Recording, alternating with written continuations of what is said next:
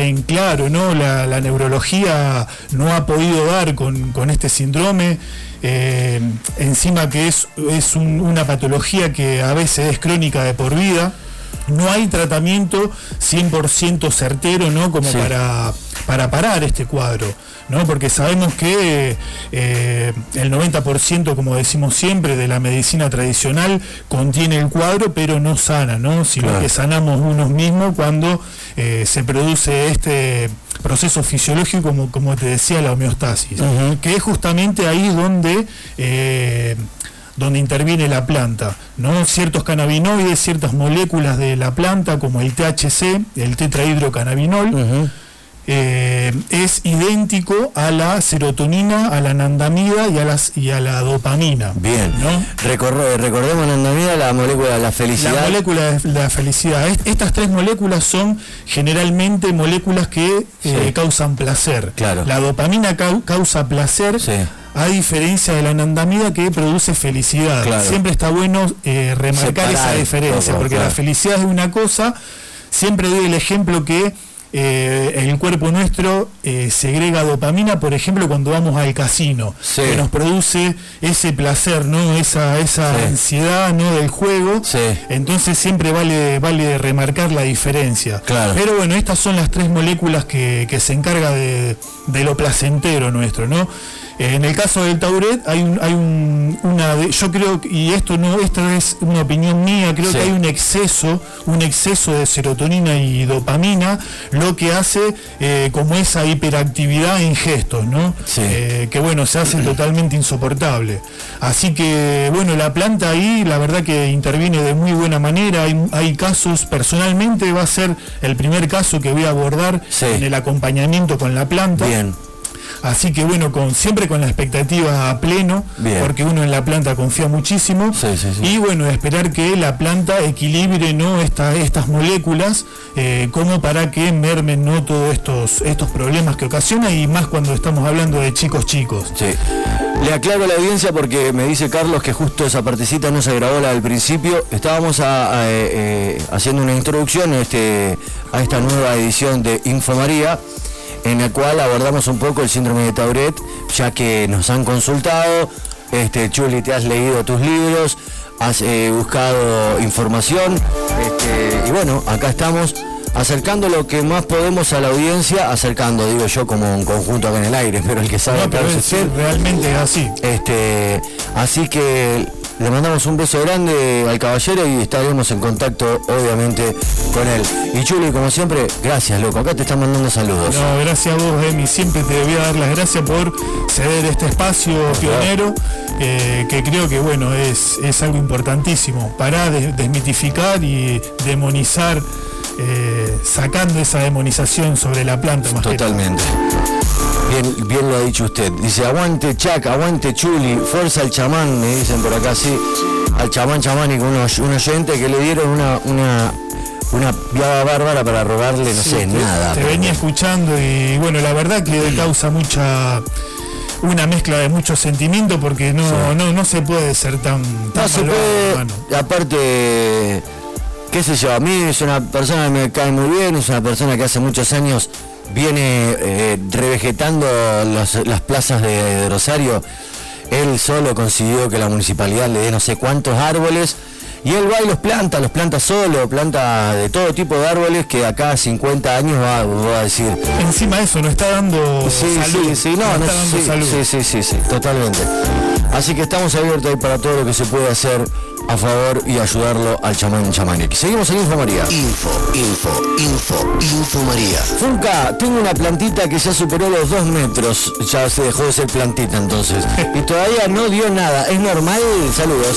Sí, sí. Dame fotos, por favor, si tenés ahí. Bueno, si pueden mandar foto mejor, así la podemos ser un poco más certero en el, en el diagnóstico. Claro. Pero puede ser, puede ser que todavía yo no haya impulsado la floración porque depende también de ciertas variedades. Hay variedades que captan apenas una reducción de, minutos y ya impulsa la floración y hay otras variedades que demoran un poquito más. Claro, si yo, perdón Chuli, yo la pongo en septiembre y otra en octubre o, al o quizá un poquito antes también.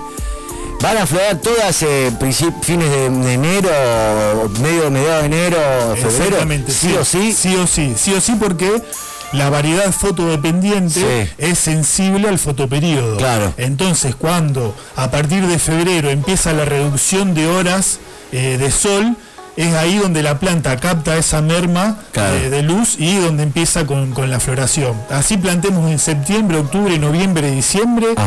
la única diferencia que va a haber va a ser el tamaño de la planta. Pero después, eh, en, un, en un espectro de, una semana o dos semanas van a empezar la floración Bien. todas. Y esta plantita de dos metros que todavía no floró, quizá pueda tener alguna eh, algún periodo de sol que la retrase un poco, de luz que la retrase. Puede ser, bueno, eso ahí justamente, Emi, lo que voy a decir es muy importante siempre remarcarlo, la contaminación lumínica.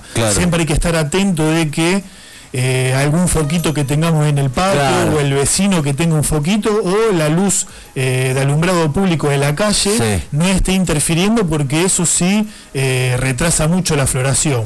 Eso ahí hay que tenerlo bien, bien en cuenta, tratar de tapar con algo en caso de que, sea así. Pero bueno, más, más allá de eso, eh, lo más importante también es que siempre nos queda la duda cuando no tenemos mucha experiencia, es que si la planta es hembra que no empieza a florecer. Claro. Yo creo que, sí, que es cuestión de tiempo porque...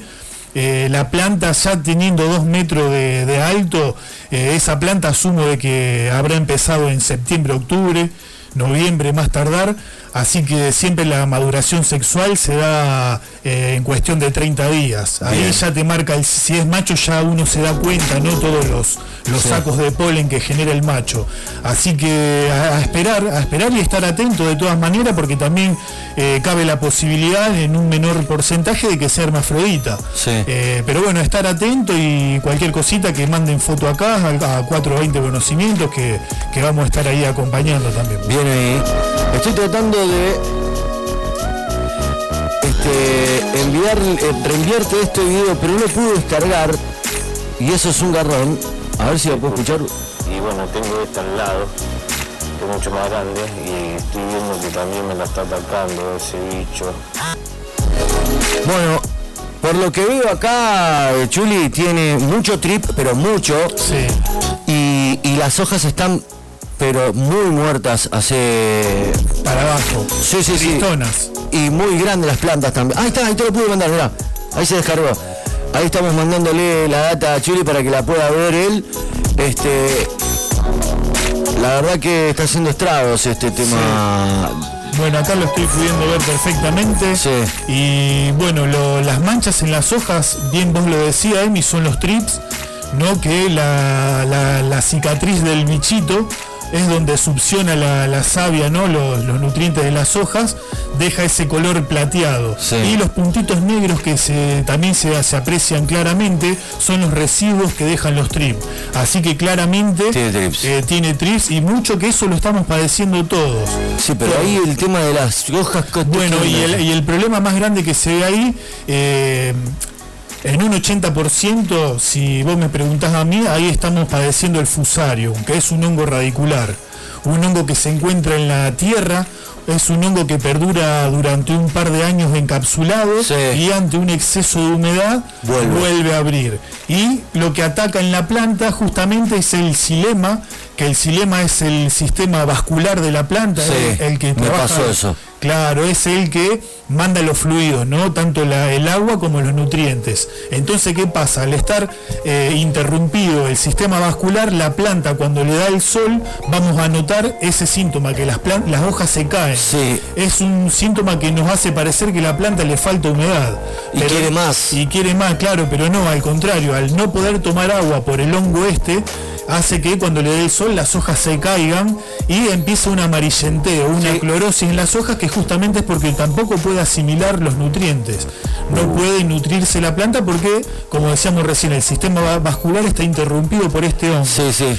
Es muy complicado, es un hongo que junto con Facu, con Facundo Durán, un compañero que le mando un beso un beso grande a Facu de eh, ha hecho una consulta a un compañero del INTA porque se está padeciendo mucho los hongos. Ya hace desde el año pasado que se está viendo mucho los hongos. Tanto los radiculares que están en tierra como los que eh, atacan en, en, el, en el follaje de la planta, como el oidio, ¿no? la brotitis y el roya. Eh, así que bueno, estamos viendo que es también lo, que está pasando, que, hay tanto hongo. Eh, hay algunos hongos que tienen como algo de, certeza que son a través de, por ejemplo, los trip. Los trip es un, bicho que se alimenta de las hojas, de las hortalizas y de los hongos. Entonces, cuando está en un hongo nocivo para la planta, eh, al picar las hojas de la, de la María, son vectores, como se llama, ¿no? Es un canal para el virus. Entonces, por medio de las plagas es donde también nos aparecen los hongos, más allá de que las esporas eh, vuelan muchísimo y es totalmente contagioso. Eh, pero bueno, en este caso del, oyente, bueno, el fusarium es algo que es muy complicado de tratarlo. Sí se puede prevenir, se puede prevenir siempre. Voy a hacer un paréntesis dentro porque justo lo que estaba diciendo, este fosario no es el que te marca en algún lado el tallo una mancha, no, eh, una mancha negra que tenés que limpiar. Claro, no, ese es otro, eso es otro tipo de fusario. Para que vos tengas una idea, hay más de 100 tipos de fusario. Eh, los que están en la tierra siempre atacan radicularmente. ¿ah? hay uno que ataca parte de las raíces, que es el que te va matando de algunas ramas. Es el que me agarró a mí. Yo también, yo día. Claro, pero bueno, ¿qué pasa? Hay veces que la planta sobrevive. No, hay que cortarse algunos eh, llega a padecer este tipo o llega a ver este tipo de enfermedad. No cortar la planta no, entera. No, no, cortar la rama tampoco. Porque uno lo que siempre atina es a cortar esa rama afectada muerta. no hay que hacerlo, hay que dejar la rama, que el hongo se quede ahí, porque si vos cortás esa rama afectada, el hongo tiende a esparcirse sobre la planta. Perdón, y si cortás los tallitos nomás de la rama o nada. No, nada. Porque viste que vos ves esos cogollos y decís, loco, los voy a dejar morir. Claro. ¿Y qué haces? Los, los cortás y los pones a secar. Lo, dejás que, la planta termine su proceso y cuando termina el proceso, esa, esa rama afectada por el hongo lo podés eh, secar y conservar para hacer alguna crema de uso tópico, porque vamos a volver a repetir siempre que las flores hongueadas no se consumen. ¿Viste? Porque es muy perjudicial para la salud. Así que cuando uno ve que se nos va, se nos muere alguna rama de la planta, pero la planta sigue en vida, le da el sol y las hojas no se decaen, estamos en presencia de un hongo que está atacando parte de la raíz que afecta a algunas ramas. Pero la planta sigue adelante. En este caso del oyente que manda este video es el el que ataca al silema, ¿no? Al, sistema vascular de la planta, que es donde cuando le da el sol, como decíamos recién, toda la planta se cae y bueno, mayormente lleva a la muerte a la planta. En un 80% te la lleva a la muerte. Es muy difícil, que es lo que decía antes, es muy difícil combatirlo una vez que ya lo tenemos. Eh, una de las, de las alternativas que tenemos es ir con un químico agresivo, que bueno, sabemos de que después ese químico va a estar en la matriz de la planta, se va a meter, entonces después nosotros vamos a consumir esas flores, lo que no es conveniente. Por eso, ante, estas, ante estos tipos de hongos, lo aconsejable es siempre la prevención hacer riego con tricodermas, con micorrizas, eh, cola de caballo, eh, de ortiga. Eh, la, mejor forma de combatir este tipo de hongo es la prevención. Y siempre desde el inicio del cultivo, haciendo algunos riegos y también foliarmente para eh, que no prosperen los hongos también que Ahora que por lo menos por lo que vimos no estaba tan florada, ¿sirve que le empiece a dar igual con alguno de estos eh, preparados que dijiste? Mira, eh, poder se puede empezar a aplicar estos porque, eh, bueno, la planta no está florada, pero uno no es por ser negativo ni pesado, pero es muy difícil erradicarlo. Lo que sí es aconsejable es no tirar nada de agua, porque a veces uno también lo que lo que interpreta es que mientras más reguemos la planta va a crecer y en este tipo de casos, fíjate que la planta ya tiene dos metros, las raíces están dos metros abajo de la tierra, o sea que humedad no le va a faltar nunca a la planta. Entonces si nosotros le agregamos agua, lo que vamos a hacer es incentivar ese hongo. Así que en este caso nada de agua, nada de agua y vi que tenía una planta al lado, que es lo que decía, bueno, la planta de al lado se ve bastante saludable, eh, ojalá que no le afecte. Y en esa planta que está saludable, eh, mi, consejo sería ese, que sí le haga algún riego con algún fungicida, ¿no? Siempre alrededor del tallo, a 15 centímetros de, distancia del tallo, eh, hacerle algún riego con tricodermas, micorrizas o hacer algún purín de cola de caballo y ortiga. Para que no afecte. Y la otra que está afectada, tratar de, tratarla, pero ya te digo, es muy complicado sanarla. La Le deseamos lo mejor y cualquier cosita, más información en Instagram, arroba 420 conocimientos. Info, info, info, info María. Opa, mirá, mirá, mirá, mirá. Viste las recomendaciones de Linfo María traen sus frutos. Mirá lo que acaba de llegar de nuestra amiga acá. Mi pequeña está divina después de seguir algunos tips. Eh, controlé bastante los bichos. Está es de hace unos días, está mucho más power, dice, sí. Increíble. Precisísima. Increíble. Felicitaciones para esa cultivadora. Sí, ¿cómo funcionan los, los cultivos contra la pared? He visto mucho, eh, de hecho, en el mismo patio de una casa en amiga pusimos unas tipo como sin, eh, sin pared a los costados. Sí. Y todas las que van a parar al lado de la pared son las que mejor quedan, las ¿Será por la tierra del lugar? Y eso es algo que no, no, no tendría algo certero para contestarte, pero sí es algo que noto, es algo que noto mucho. Y bueno, también por ahí lo, lo, que, lo que uno es más notorio es que el lado que está contra la pared no se desarrolla tanto, lo que la planta tira toda la potencia hacia el lado que está libre, digamos. Eh, pero bueno, la verdad que sí, siempre al lado de una pared y más en esta, en esta época ¿no? de temporada crecen unas plantas muy, muy bonitas, bueno, como esta, la de la foto, que la verdad que la felicito. Y lo que sí le recomiendo, que no se quede con eh, que no se quede, digamos, con hacerle algo para sujetarla. Eh, que ya lo hemos hablado muchas veces, Emi, pero claro, esa planta con el tamaño que tiene va a producir flores grandes que van a pesar mucho. Así que a apuntalar bien, tutoriar bien esa planta, sujetarla con algún tejido, con alguna red eh, sé que cuesta mucho trabajo, más cuando son plantas grandes, pero ese trabajo después va a traer, nos va a traer su rédito porque vamos a salvar de muchas ramas quebradas, porque como te decía recién, va a producir flores muy grandes y ante la primera lluvia la flor va a pesar el doble y lo que hace que la rama vaya hacia abajo y se quiebre donde está el nudo que la une al tallo. Sí, hacerle ese laburo te da la tranquilidad de que vos te puedas ir de tu casa. Exactamente, y ante cualquier lluvia quedarnos tranquilos, más que nada. Sí, sí, totalmente. Así que ahí a no quedarse con, el tutoriado o la sujeción de, esa palanta hermosa. Vamos todavía.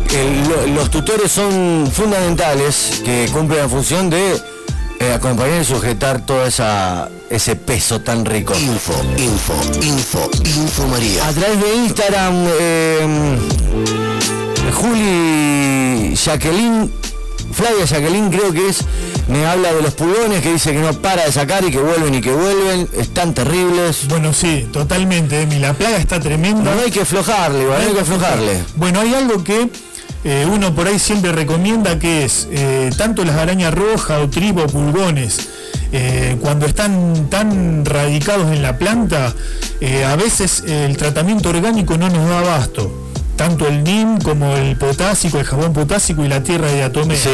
Así que si la planta eh, no está en floración o está en comienzo de floración, podemos recurrir a algo químico, algún tratamiento sistémico. Si bien no es lo adecuado, como siempre remarcamos, pero no nos queda otra.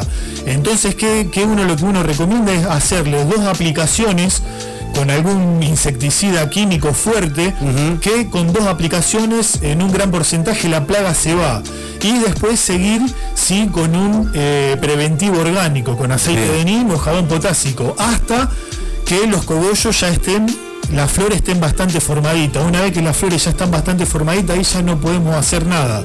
Así que si no, y bueno, y después también lo que hay que tener en, cuenta es que si tenemos plantas a los costados, hay, que, hay que rociar todas las plantas con el insecticida. Porque si no la plaga se te va la, la planta al lado y cuando se va el efecto del producto que le pusimos a la María, la plaga vuelve. Así que si tenemos vegetación hay que darle con todo por todos lados, eh, bañar todo en insecticida y bueno, y después si el bicho vemos que se fue, seguir de forma orgánica como para que lo químico no quede tan impregnado en la planta que vamos a consumir. Info, info, info, info María. Mirá, uno que se enganchó de acuerdo a lo que dijimos, con razón, tengo el patio lleno de luces LED, dice, a veces quedan prendidas toda la noche. Y claro, eso va a afectar a la María. Sí, sí, le, le, va a retardar que, impulse la floración o si no va a ser una floración mucho más lenta. A lo que se llama la contaminación lumínica eso. Ahí va una foto, Chuli, de nuestro amigo eh, nuestro amigo Maxi. Uh, Maxi, a ver. Hola Chuck, hola Chuli querido. ¿Cómo estás? Consulta, yo quiero trasplantar y mira la y mandé la foto para ver la diferencia de un tacho al otro y a lo mejor se ven un poco caídas las hojas porque desde ayer que, no le mando agua para poder trasplantar más cómodo, más práctico, me parece, ¿no? Pregunto, eh, ¿qué le puedo poner a, eh, eh, aparte de tierra chuli a la hora de, trasplantar. Onda. Algo canela, algo de eso. ¿Sirve? Perdón, te mando un beso, Maxi, felicidades. Che, ¿qué onda? Que hay un foco al lado de la planta y justamente donde está quemada donde está ahí. Sí, bueno, acá yo lo, que asumo, y aparte Maxi, bueno, aprovecho mandarle una vez a mi hermana. Eh, ella había, había consultado acá en, este espacio EMI y sin mal no recuerdo es una planta que revegetó. Era un esqueje que venía en floración y lo agarró, bueno, la, temporada ¿no? de verano y revegetó. Eh, por eso se ve eh, medio seco ahí abajo, que es lo que la planta empezó con la floración y al revegetar, esos, esos cálices que se fueron formando se empiezan a, secar y quedan marrón. Eh, yo asumo que debe ser eso. Después sobre el, reflector que, que, tiene ahí, Maxi, nunca prenderlo. Eh, a no ser un caso de, suma urgencia, pero bueno, no lo prendas hermano porque como que va a tener el sol ahí al lado la planta, eh, más eh, siendo de noche, ¿no? Y después con la pregunta que Max hacía, bueno, podés aprovechar a, hacer el trasplante porque la planta todavía no se ve que, haya impulsado la floración, debe estar en eso, así que bueno, tenemos ahí el último tiempo en hacer ese trasplante, asegúrate bien que esa lata tenga los desagües pertinentes, ¿no? Para para que drene bien el agua.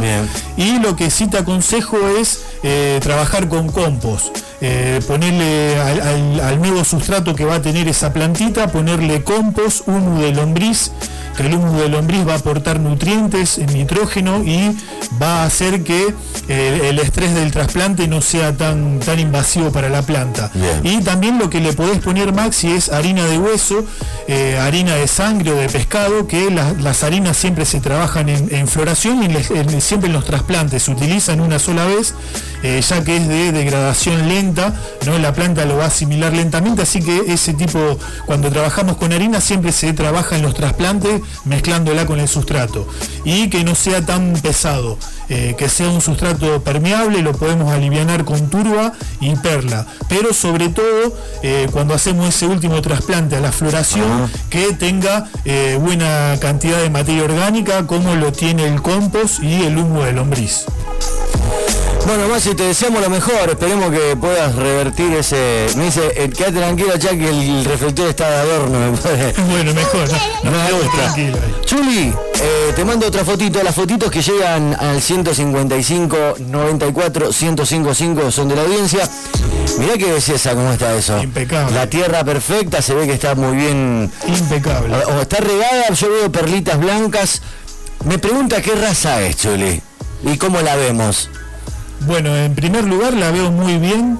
Eh, siempre poder leer las hojas es algo que nos va te puede orientar a la genética nos va a orientar a la genética al estado de salud de la planta y sobre todo algún virus o alguna plaga. Por eso siempre leer las hojas es como, es como cuando nosotros tenemos algún bicho adentro y nos levanta fiebre, ¿no? Entonces la fiebre nos indica que algo está sucediendo. Bueno, el color de las hojas eh, nos va a indicar también todas estas cuestiones, la salud de la hoja, la salud de la planta, eh, la variedad, ¿no? El fenotipo de la planta, el tema plagas, virus, como decíamos recién.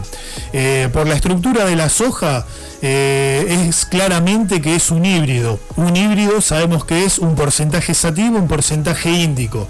Así que yo creo que estamos presencia ahí de, una variedad híbrida, eh, lo que la mayoría tiene una floración dentro de todo corta, de entre 60 y 70 días. y bueno, yo veo que si esa planta no, ha sido un revejete, ha sido podada de muy buena manera, no por la forma que tomó la planta, eh, y eso está bueno, ¿no? Porque vamos a, incrementar la, producción y, también siempre al podar eh, vamos a obtener cogollos más chicos, lo que hace de que sean menos susceptibles a los hongos. fíjate el cantero que se armó. Fíjate que para mí tiene muy poca profundidad, pero por lo que veo, pero tiene poca profundidad, pero tiene mucho lateral. Tiene mucho lateral, sí. ¿Y eso yo, hace? La, raíz seguirá para... Yo no me percaté de eso. Yo lo que sí asumí, y estaría bueno por ahí si el oyente o la oyente... Si eso tiene medio metro... No, si es tierra. Yo asumí que era tierra abajo. Y por lo ah, que... es cemento, me parece. ¿Es cemento? Pará, ojo. Yo asumí que era tierra porque con ese... Hay pasto, claro, sí. Sí, no, aparte, si bien es un cuadrado que debe tener eh, un metro por un metro, debe tener unos 10 centímetros de alto y con tan poca tierra la planta no crece de esa manera. Claro. Eh, yo creo que es como un canterito, pero que las raíces están yendo directamente a la pacha. Así que está perfecta. La planta está perfecta, así que bueno, a cuidarla de los bichos y, nada, seguir dándole amor que ya seguramente va a empezar con, la floración. Totalmente. Uh Se hizo macho. ¡No! Dale, dale feo, dale ¡Uy, qué dolor! El video que están mostrando. Con un dolor ese pibe está arrancando eso. Pero bueno, es verdad, hacen un bien a la comunidad cultivadora, no dejar que esas, que esas plantas eh, polinicen. La verdad que un bestia, mi más sentido pésame, pídanle disculpa a la Pacha, este, y arrancaron dos metros. Dos metros de un eh, macho. Sí. Y bueno, suele pasar eso. Eso suele pasar y. Mira, ahí te la mandé. Una lástima, Pero bueno, cuando siempre que iniciamos Emi un cultivo con semillas regulares, eh, tenemos que tener en cuenta de que eh, nos puede suceder esto. Eh, pero bueno, con el correr de los cultivos, cultivando la experiencia, lo que vamos a lograr es detectar la planta macho con anticipación. Porque ¿qué pasa? Cuando uno por ahí no, no, tiene la experiencia y no tiene ese ojo... Y la paciencia de darte cuenta, claro. Claro, y el ojo afinado, ¿no? Cuando va formando el sexo, ¿qué pasa? Nos damos cuenta cuando la planta... Eh, si es hembra empieza en floración, que estábamos diciendo que es eh, en principio de febrero, y si es macho va a empezar a formar bien lo de las flores macho, pero estamos hablando en febrero. Imagínate que si empezaste el cultivo en septiembre, perdiste un montón de tiempo y no te da tiempo como para eh, volver a sembrar, a germinar. Entonces cuando eh, uno va adquiriendo experiencia y va afinando el ojo, eh, la detección del macho es mucho más rápido. Es mucho más rápido, como te decía recién, por el por cuando empieza a formarnos la, la, preflor, por la estructura de la planta en sí también y por el aroma que contiene el tallo. Eh, que eso lo hemos charlado con vos, Emi, varias veces. El, macho hace un olor eh, bastante fuerte, ¿no? bastante picante, y el olor eh, que, produce el tallo de la planta hembra es mucho más suave, mucho más agradable. Así que eso, cuando vamos agarrando experiencia tenemos eh, varias referencias que ya podemos ir deduciendo de en qué sexo estamos obteniendo. Vale. En la última foto que te mandé, la de chiquitita esa. Info, info, info. Escuchamos el audio. Emi, buena, hola Juli, hola Emi, ¿cómo andás? ¿Todo bien? Escucha, bueno, eh, bueno, ahí tomando una foto. Sí. Esta planta viene de un departamento que aparentemente como que la castigó el, gato. Eh, estaba cerca del ventilador del aire ah. y, un, vidrio. Y bueno, ahora la intervine yo, la saqué y la puse a tierra. Eh, no sé si habrá algún tip como para que me puedan llegar a orientar para que si la planta puede llegar a levantar vuelo o lo que le haga falta. ¿Está florando ¿vale? carencia, tiene mucha carencia de, vegetación. A ver, fíjate que no puedo decir. Bueno, gringo, te mando un abrazo grande, hermano. Un beso grande, ¿qué? Eh, bueno, acá lo que podemos apreciar es una estructura muy pobre que yo asumo de que ha estado en un departamento y a lo mejor ha tenido muy pocas horas de luz. Eh, por eso la, estructura media espigada ¿no? y, sin follaje prácticamente. Eh, después lo que hay que controlar ahí, Martín, es el tema de los bichos, que no, que no tenga bicho, porque eh, al tener poco follaje, si los bichos empiezan a, formar cicatrices ¿no? en las hojas, la planta no va a poder realizar adecuadamente la fotosíntesis, porque recordemos siempre que las hojas son como un panel solar para, la planta, así que cuando estamos ante una planta con poco follaje por falta de luz, lo que tenemos que tratar es que no tenga ningún tipo de bicho.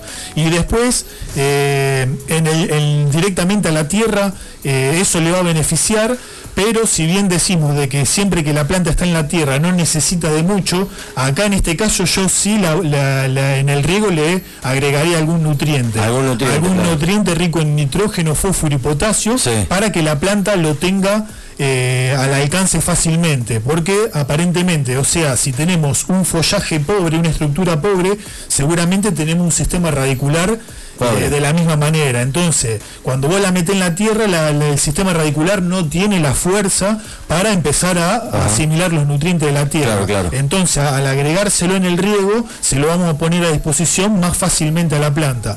Así que a comprar algún complejo nutritivo que sea rico en fósforo, potasio y nitrógeno, eh, siempre consuma cuidado en la dosis, porque a veces de querer eh, ayudar a la planta lo más rápido posible hacemos cagada. La más o la, la sobrealimentás y Exactamente, y eso es peor que, de, cómo está la planta.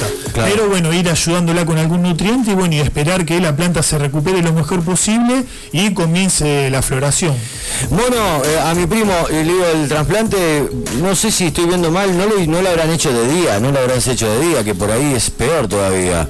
Porque, ¿no? Si la, se hace el trasplante de día, ¿Está de día esa foto o está medio oscuro? No, acá yo asumo que debe ser de noche. Bien, bien, bien. Después otra observación que le puedo dar eh, es que esas, esas cuatro o cinco ramitas que están ahí abajo, sacársela. Ah, ¿sí? Sacársela, sí, tratar de, que la, fuerza de la planta vaya hacia las ramas de arriba, que son las que están un poquito más tupidas. Ahí va. Porque le va, le va a quitar energía y es insignificante lo que son esas ramitas. Bien. Así que apodársela y bueno, y sellarla con, canela, esas lastimaduras que le hacemos al cortarle las ramas, podemos sellarla con, canela, cera de abeja, o lo, siempre lo más accesible que tenemos muy al alcance, es una vela. Cera de vela. Cera de vela también que repele el agua, ¿no? Y, sella bastante bien. Pero eso sí es fundamental porque, bueno, ahí cuando dejamos una, una cicatriz puede meterse algún patógeno. Vamos.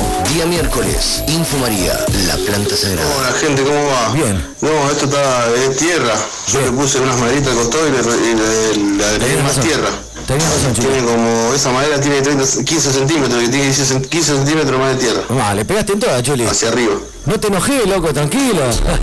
bueno, no, perfecto entonces. Entonces está perfecta. Y bueno, si está en la tierra, como, como venimos diciendo, no hay que preocuparse tanto de los nutrientes. Si uno la quiere nutrir, no es que le va a hacer mal. Eh, pero bueno, con, suma precaución porque, como acabamos de decir, Emi, a veces por querer eh, mejorar la planta, eh, la, complicamos. la complicamos y estando en la tierra no hace falta complicarse tanto. Claro, claro. Pero bueno, ahí a seguir cuidándola eh, más que nada sobre los bichos, que son los, los que nos están perjudicando mucho, ¿no? Y vectores de, los hongos como hablábamos antes. Bien. Info, info, info, info María. Hola locos, eh, tengo, ¿cuándo tengo que empezar a germinar para la cosecha de invierno? Si es que se puede obtener otra cosecha aparte de la que se viene ahora en abril-mayo. Saludos. Cuando quiera puede empezar, eh, ya a partir de ahora podemos germinar en cualquier momento. La diferencia que vamos a, ver es que el tamaño de la planta, eh, como ya estamos en fotoperiodo de floración, la planta ni bien alcanza la maduración sexual, que puede ser con un tamaño de 20 centímetros, si es hembra va a empezar a florecer. Eh, pero bueno, de acá para adelante en todo el año, podemos empezar en cualquier momento. Si queremos que la planta se desarrolle un poquito más, le podemos agregar un par de horas de luz blanca, ¿no? Para engañarle la planta, para engañarla con el fotoperíodo. Y cuando veamos que tiene la, estructura que, más no, nos sienta, ya podemos cortarle la luz y la planta automáticamente va a empezar a florecer. Info, info, info, info María. Santa María, hierba de Dios, fumada por santos y pecadores, ahora y en la hora de nuestra muerte fumen, planten y luchen. Eh, saludos, opa, Chuli, ahí te va una foto. Esperemos que la puedas ver bien y escuchamos a el Pachilón de la Sexta. Buenas, buenas, gente. Buenísimo la info. Quiero hacer una preguntita. Yo ya había mandado la fotito de las plantas y me habían dicho que estaban hermosas. Ya están floreciendo. Intenté hacer unos esquejes, pero se me murieron. ¿Y porque No sé en qué fallé. Ahora que ya florecieron, que están en principio de floración, eh, ¿se puede hacer esquejes? No, primero no. Y segundo, la foto que mandaste está caída, H. ¿eh? Sí, la planta se ve bastante caída, el follaje se ve caído. Eh, que bueno, eso puede ser dos cosas, que es justamente lo que venimos charlando. Puede ser falta de agua. en, maceta. en maceta. Eh, puede ser falta de agua, que eso no es conveniente hacerlo. Eh, bueno, ahí vamos a desmitificar un mito, Emi, que es que las plantas de día o cuando le está dando el sol no se riegan. Y bueno, vamos, vamos a dejar las cosas en claro. Lo ideal siempre es regar a la mañana temprano para que la planta en el mayor horario crítico de sol tenga la humedad ¿no? para tomar agua, hidratarse y enfriar las raíces que no. Si no se puede regar a la mañana es a la noche, a la tardecita. Eh, pero ¿qué pasa? Cuando nosotros regamos a la tardecita hasta el otro día, el sustrato queda muy húmedo y ahí ya estamos corriendo riesgo del hongo. Eh, pero ¿qué pasa? Qué buen dato ese, eh, para, para que acostumbres siempre el riego importante a la mañana. A la mañana temprano es lo mejor que hay porque, eh, como te decía recién, en el horario crítico de, exceso de calor, la planta va a estar, va a tener la humedad necesaria y las raíces no van a sufrir tanto tampoco. Claro, claro. Y bueno, es importantísimo regar a la mañana. Totalmente. Y el sustrato no va a estar tantas horas humedecido que a diferencia de cuando regamos a la noche está varias horas humedecido y ahí ya corremos riesgo. Pero ¿qué pasa? Cuando nosotros no pudimos regar a la noche, ni pudimos regar a la mañana, eh, no hay que llegar al, punto de que la planta tire para abajo todas las hojas por falta de humedad. Vamos a regar, así sean las 2 de la tarde y tenemos el sol de pleno, vamos a regar igual. solamente la tierra. Solamente la tierra. Si está en maceta, regamos, siempre el riego, siempre también lo voy a remarcar, que sea suave si es en forma de lluvia mejor, ¿no? Esa, esa, esa hidratación, aunque parezca una boludez, es importantísimo para la planta. Pero no dejemos, por más que tengamos el sol arriba de la planta, no dejemos de que la planta se deshidrate, que él le genere ese estrés hídrico, no que tira todas las hojas para abajo. Vamos a regar de la misma manera. Así que bueno, el oyente este eh, que se fije por ese lado si es que la planta eh, le falta agua o tiene algún tipo de otro problema que las plantas, las hojas están caídas. Y sobre la pregunta que hacía, lo, ideal no es esquejar cuando la planta está en floración. Lo ideal siempre es cuando están en el proceso vegetativo. Siempre agarrar las ramas eh, de la parte media hacia arriba, que son las partes, las ramas más vigorosas, las ramas jóvenes son las que eh, tenemos mayor porcentaje de que enraícen. Cuando está en floración, eh, tampoco es que no, que no se pueda así rotundamente, se puede, pero ya estamos en que, aparte de hacer enraizar ese gajo, tiene que revegetar después de ese gajo. Entonces lo que hace es complicar mucho más el proceso. Eh, por eso siempre es adecuado, hasta antes de la floración tenemos tiempo de hacer un clon. Eh, por ahí en, floración se nos va a dificultar un poco más. Él comentó algo de que se le había muerto y bueno, eso ya también depende de muchas cuestiones, cómo hemos trabajado. Eh, siempre es bueno de a la hora de sacarle un gajo a la planta, de que sea un gajo que tenga por lo menos cuatro nudos, de que tenga 10 centímetros, de que no sea una rama de las de abajo, que siempre son las más pobretonas, de que no esté castigada por los bichos de que la planta esté bien hidratada para que cuando saquemos ese gajo contenga la humedad necesaria para eh, transcurrir el proceso. Y después bueno está el punto de utilizar alguna hormona siempre hacerle el corte a 45 grados para que tenga mayor superficie de enraizamiento y sobre bajo de un nudo que es donde la planta mayor poder de enraizamiento tiene. Y bueno, utilizar algunas hormonas de enraizamiento y darle la humedad necesaria. Siempre también sacarle todas las hojas, salvo las de arriba, le vamos a dejar las, hojitas de arriba, la vamos a cortar por la mitad para que no evapore eh, tanta humedad, ya que no va a contar con raíces, y bueno, hacerle como un invernadero y rociarla diariamente para mantenerle un 90% de humedad hasta que veamos que la planta empieza a formar hojas nuevas, ahí ya vamos a estar en condiciones de sacarle del invernadero, ¿no? Para que, para que haga la renovación de, oxígeno, y bueno, vamos a ir destapando y tapando hasta que vemos que el gajito ya es planta y una vez que ya vemos que al sacarle el invernadero, la botella, lo que utilicemos, las hojas no se caen, ahí ya está en condiciones de dejarla al aire libre ¿no? y, que haga su proceso normalmente. Vamos. Día miércoles, Info María, la planta sagrada. Estamos en vivo en Rosario, Argentina. Esto es Funca la Radio y esto es Info María. Hola muchachos, ¿cómo andan? Bien. Quería saber si a este, en esta época del año puedo hacer esquejes. ¿Qué dice usted? Bueno, justamente lo que, lo que hablábamos recién. Si la planta no no vemos de que tiene ya todas las puntas con todos esos pelitos blancos, que quiere decir que ya empezó con la floración. Posta, posta. Eh, estamos a tiempo, ¿no? Si no vemos tantos pelos blancos, que eso es lo que nos marca que la planta ya empezó en floración. Si tenemos una variedad de que todavía no empezó con la floración, lo podemos hacer tranquilamente. Siempre el esquejado es aconsejable hacerlo cuando la planta está en fase vegetativa. Eso siempre hay que tenerlo en cuenta. Bien. Y todo lo demás que dijo Chuli, que no sea de abajo, que sea más de arriba que esté bien hidratada la planta. Día miércoles, Info María, la planta sagrada. Así que mandales queje nomás. Gracias, Chuli, gracias de mí. Ahí Vamos, primo. Eh, grabé todo lo que me dijiste. Bien. Excelente, más o menos lo tenía pensado, pero bueno, eso de, los nutrientes que me pasaste, excelente.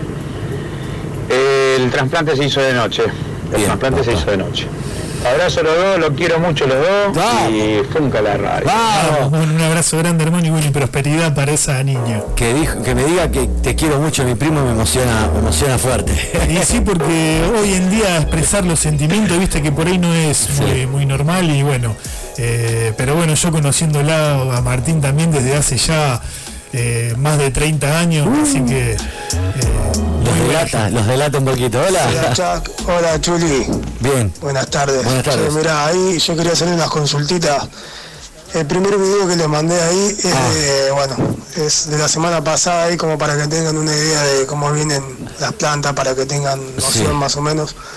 Después eh, les mandé unas fotitos y un video. Eh, bueno, como se ve en el video, em, esa rama se me quebró el día domingo y la tuve que dejar así porque justo me tuve que ir. Cuando volví, yo volví el lunes al mediodía. Eh, la rama estaba ahí, yo pensé que iba a estar seca, pero se mantiene así, tal cual, como está. Y hasta ahora está, está bien, digamos. Yo lo que quería saber, así como está ahora, la puedo encintar o ponerle algo como para que. Porque, digamos, no, no por lo que veo no se secó ni nada, no está muerta. Como que sigue siendo parte de, la planta. De, Ahí la tenés. Ahí le mandó la. Linda rama encima se. Sí, se ve que. Bueno, pero. Qué loco que haya quedado así desde. En vida. Dijo domingo a lunes, un día la dejó, está bien. Claro, pero bueno, vos fijate que quedó enganchada, Emi. Tiene, tiene ese filamentito. Y ese filamentito es lo que permite que pasen los fluidos y la rama se siga eh, nutriendo, digamos. Eh, sí, ahí lo que tiene que hacer es poner eh, algún fungicida para que, y algún cicatrizante para que no, no se meta ningún tipo de patógeno ahí ni empiece con algún honguito y encintarla encintarla bien, levantarla y encintarla con, cinta de papel o papel film, algo de eso, ¿no? ¿Sabes que me río de la que hice yo, que me que entregó y Gastón me dijeron sos un psicópata?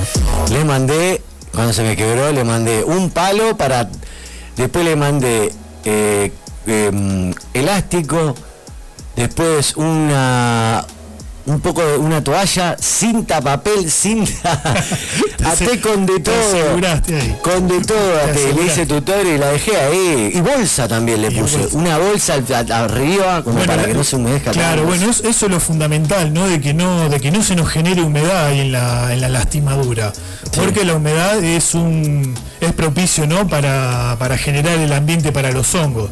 Eh, por eso siempre está bueno cuando se nos corta, se nos quiebra una rama y la, y la podemos salvar, en la lastimadura trabajar con algún fungicida, algún cicatrizante que venden en todos lados, y bueno, y levantar la rama y tratar de, sujetarla lo mejor posible, encintándola y tratando de que el agua no se meta en, justamente en la cicatriz. Pero bueno, si la planta está, la, rama mejor dicho, está saludable, que las hojas no se han secado, eh, dale, para dale, para adelante. No solo eso, sino que una vez que lo haces le haces el tutorcito, creo que eh, hay que hacerle tipo otro tutor arriba a los, digamos, a los 10 centímetros que forme el, triángulo, ¿no? Claro, para que no haga fuerza para abajo. Claro. al estar desenganchada, va a hacer siempre fuerza para abajo y más cuando, cuando la planta tenga las flores. claro. Así que atarla de todos lados. Bien. Info María. Mira esta pregunta, Chuli. Buenas. Una pregunta sobre mi limonero, dice, ya que estamos. Vamos. Eh, el, limonero es joven, tiene dos años y creció de golpe, pero da uno o dos limones por temporada, dice.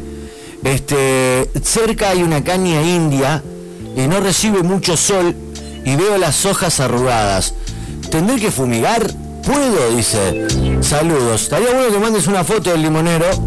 Este, porque un limonero que dé dos limones únicamente tiene que tener más o menos eh, un metro y medio. Sí, y a veces dan más. A veces, y a veces dan más, sí. a veces dan mucho más. Las hojas arrugadas en un 80% es, es un bicho. Son bichos que se, que se meten en el envase de la hoja, en la parte de abajo, y hacen que se enrollen la, la, la hoja y se arrugan encima. Eh, eso en un 80% de los, de los cítricos son plagas, así que a trabajar ahí con el la Y después cuando fructifican poco, a veces es eh, carencia de nutrientes. Vienen muchos nutrientes para eh, los limoneros, para estos arbolitos cítricos, así que no le vendría mal tampoco hacerle unos rigos con algún complejo nutritivo para este tipo de, plantas. Bien ahí, y después el gin va a ser otra poesía, papá. Info, info, info, info. Info María. vamos llegando al final de este Info María. Chuli, prepárate que te va una Plantuski. Este, otra foto que llega al 155 94 1055 con su respectiva consulta.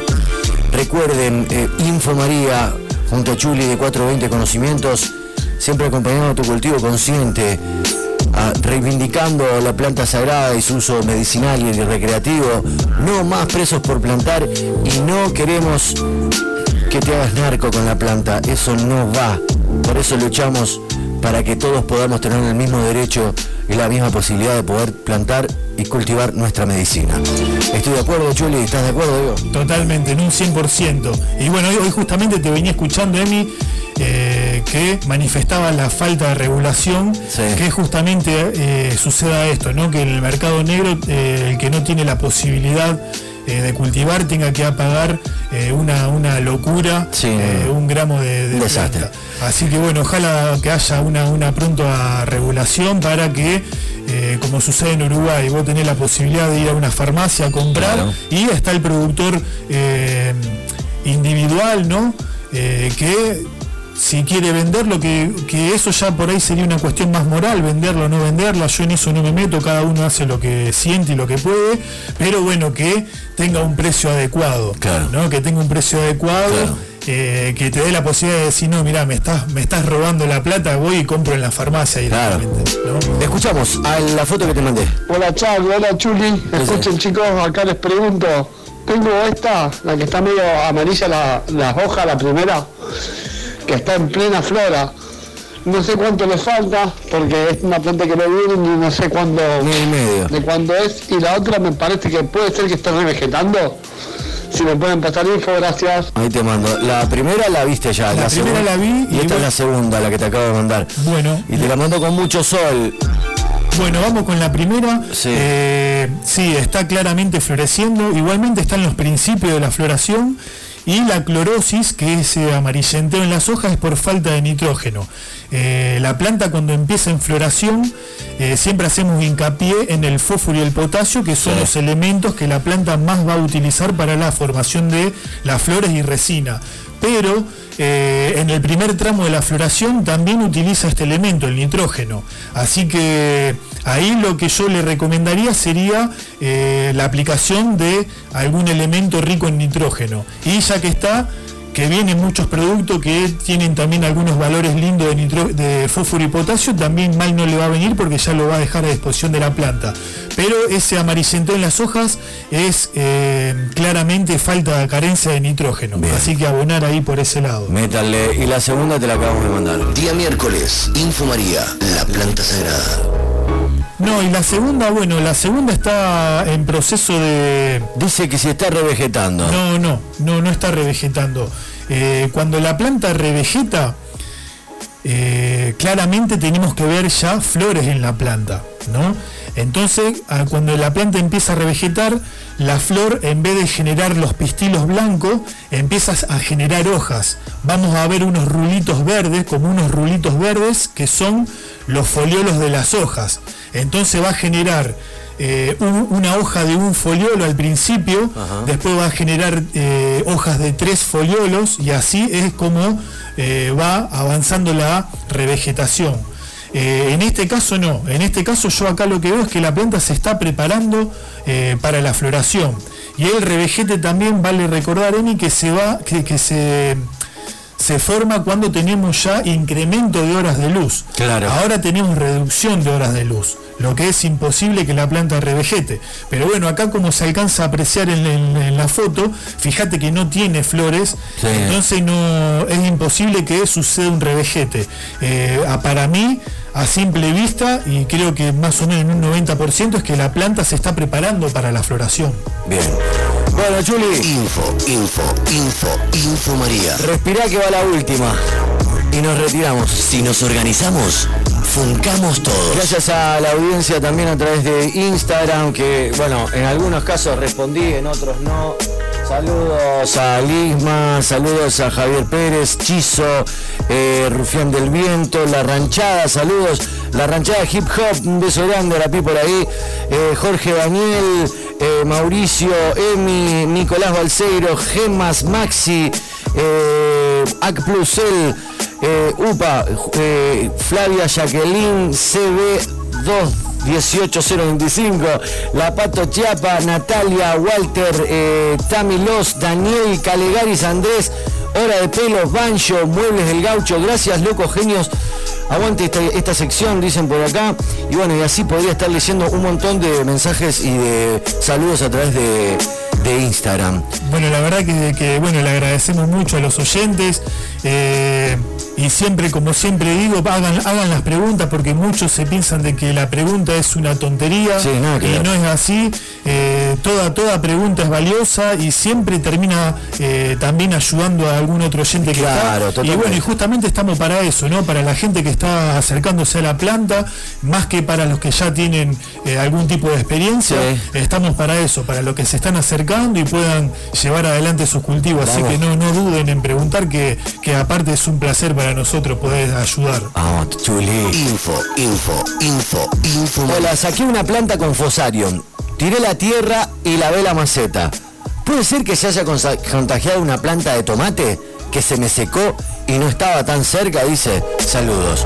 Bueno, bien, eh, bien hecho en sacarla, la, la, tierra se tira. Ahí siempre en el sustrato también eso está bueno marcarlo, Dani, porque el sustrato o se esteriliza o lo tiramos. Eh, porque ¿qué pasa? Mucha gente lo vuelve a utilizar porque sabemos que una bolsa de sustrato no es barata. Sí, sí. Entonces a veces tenemos la mala suerte de padecer un fusarium y tenemos que desechar eh, todo un sustrato que fue muy costoso. Así que ah, siempre ahí tenemos dos opciones, o la esterilizamos que viene en producto o utilizamos agua oxigenada de 10 volúmenes en agua o lo tiramos. Eso ya de movida. La maceta siempre la vamos a lavar con lavandina para eliminar todo tipo de, patógeno que quede dando vuelta. Y sobre lo que preguntaba con el por el tomate, no, lo más probable es que haya tenido un ataque de arañas rojas. La araña roja hace de que eh, las hojas del tomate se pongan todas amarillas y se empiecen a secar. Eh, que mayormente, bueno, sabemos de que la planta de tomate es una planta trampa, como se le llama en el cultivo del cannabis, que atrae a la araña roja para que no nos ataque la planta de María. Así que lo más probable, por lo que él está describiendo, ¿no? de ese secado, porque el fusarium también te seca la planta, pero en lo de tomate no, lo de tomate seguramente ha tenido eh, algún ataque de plaga que, ojo, no, no quiere decir que no haya también padecido el fusarium radicular, pero mayormente si está lejos ha sufrido un ataque de plaga, lo que hace también de ese, ese mismo síntoma de amarillentar la hoja y empezarla a secar y se empieza a secar toda la planta. Bueno, esto ha sido Info María por hoy. Este, nos encontramos el miércoles que viene. A ver. Eh, gente, son unos grosos, dice por acá. Te hablan a vos, maestro. por favor, un este, tenía unas repitas de arañas con puntitos rojos, dice, mirá, ahí está lo que le acabo de decir. Claro, exactamente. Gracias, loco, son los más, dice telitas. Mirá, sin, sin verla le, dijiste la posta.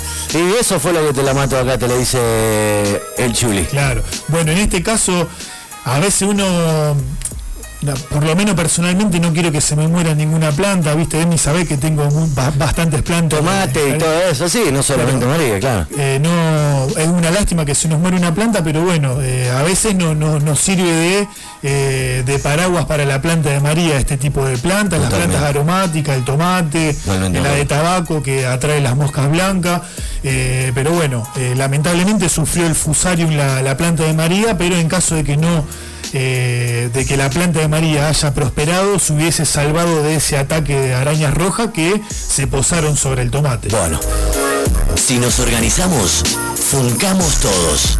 Una producción de 420 con eh, conocimientos junto a Funca de Radio. Esto es Info María. Info, info, info, info María. Para Red Tele y todas las familias del mundo. Gracias Chuli, te veo la semana que viene con más data, con más consulta. Y acuerden siempre eh, no duden en consultar en 420 Conocimientos en Instagram. Este Chule es una gran persona, hay que respetarla mucho, con mucho, con mucho respeto, acercar eh, para preguntarles que nos asesore y que nos dé su punto de vista para emprender cualquier tipo de investigación o aprendizaje o experiencia con conciencia y con mucho respeto, obviamente también hacia la madre natura. Gracias, Chuli, te quiero un montón, loco. Gracias a vos, hermano, por el espacio y bueno, siempre un placer estar acá y poder compartir este espacio tan, tan bonito. Vamos todavía, nos encontramos el miércoles que viene con más Info María, la planta sagrada. Día miércoles, Info María, la planta sagrada.